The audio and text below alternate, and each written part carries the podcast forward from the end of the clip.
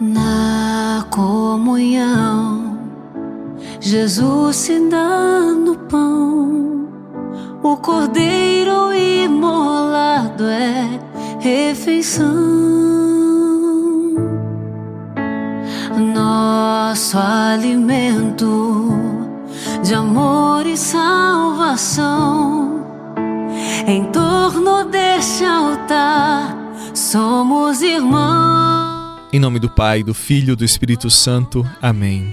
Dia 9 de novembro, a igreja celebra a dedicação da Basílica de Latrão, a mãe de todas as igrejas, a Catedral de Roma. Hoje é o dia em que nós rezamos pelo Papa.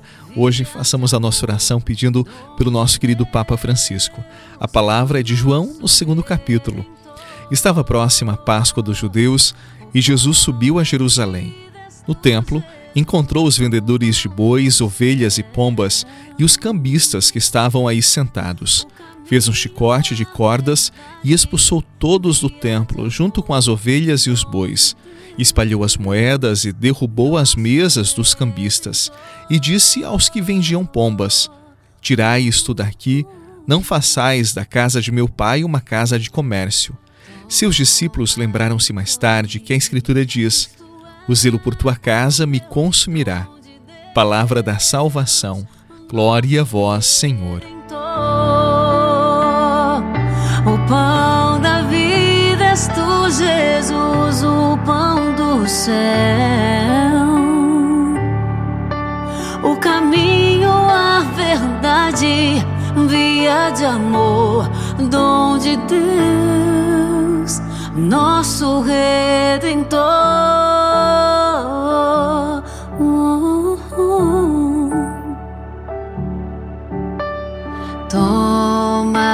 Come. Isto é o meu corpo, que do trigo se faz pão, é refeição. Na Eucaristia, o vinho se torna sangue, verdadeira bebida Estamos acostumados com uma imagem bem poética e tranquila de Jesus, uma pessoa amorosa, pacífica, que promovia o bem e que acolhia todos. E no evangelho de hoje nos deparamos com uma cena cheia de ação. Jesus que é movido por certa violência, por conta daqueles que comerciavam no templo. De fato, no tempo de Jesus, o templo de Jerusalém havia se transformado numa casa de comércio. Muitas pessoas viviam por conta da fé do povo simples. E Jesus, ao ver aquilo que fizeram com a casa de Deus, toma uma atitude radical. Ele expulsa todos e o faz de forma enérgica. Que lições podemos tirar desta passagem? Primeiro, Jesus não agiu por impulso, ele não agiu segundo as suas emoções. Afinal, ele mesmo fez o chicote, ou seja, ele teve tempo para pensar, para avaliar o que haveria de fazer. A segunda lição é muito, mas muito importante. Jesus percebeu o erro, a má-fé, a desonestidade, o pecado que ali havia. Ele não poderia ser conivente ou fazer que não via o que estava acontecendo. Por isso, ele agiu de forma enérgica, combatendo o pecado, combatendo o erro, pois era zeloso. Sabe, quando nós percebemos o pecado, os erros, a maldade e nada fazemos, aos poucos nós vamos nos deteriorando, nos desconfigurando, perdendo a beleza do alto com todo cuidado com esta palavra, mas nós devemos ser violentos com aquilo que é pecaminoso. Nós não podemos nos acostumar com o errado, depravado, aquilo que é corrompido. Quando nos falta este zelo, tal como o zelo de Jesus, aos poucos tudo vai se perdendo.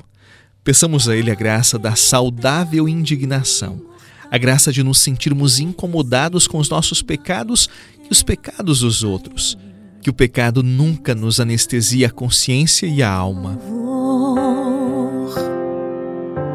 Ao único que é digno de receber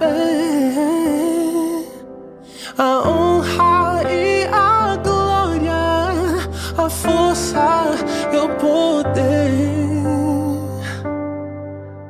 Ao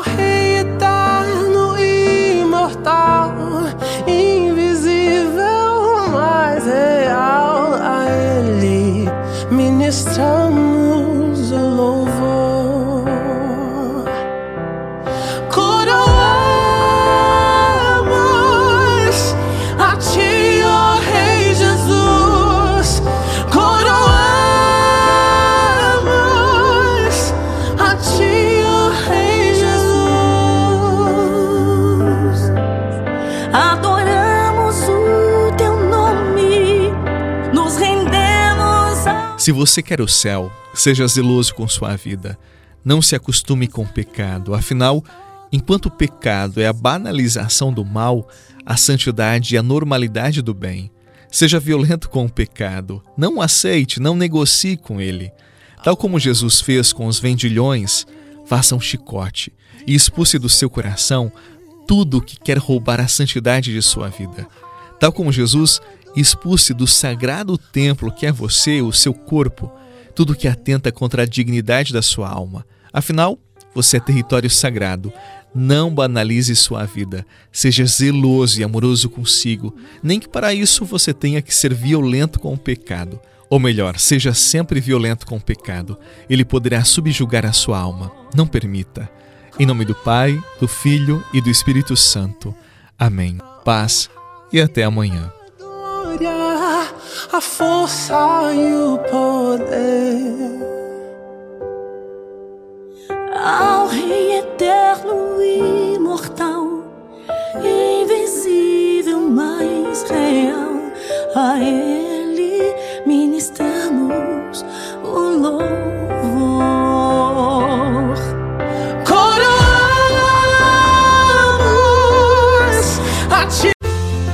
Você rezou com o Padre Eduardo Rocha, pároco da Catedral de Tubarão.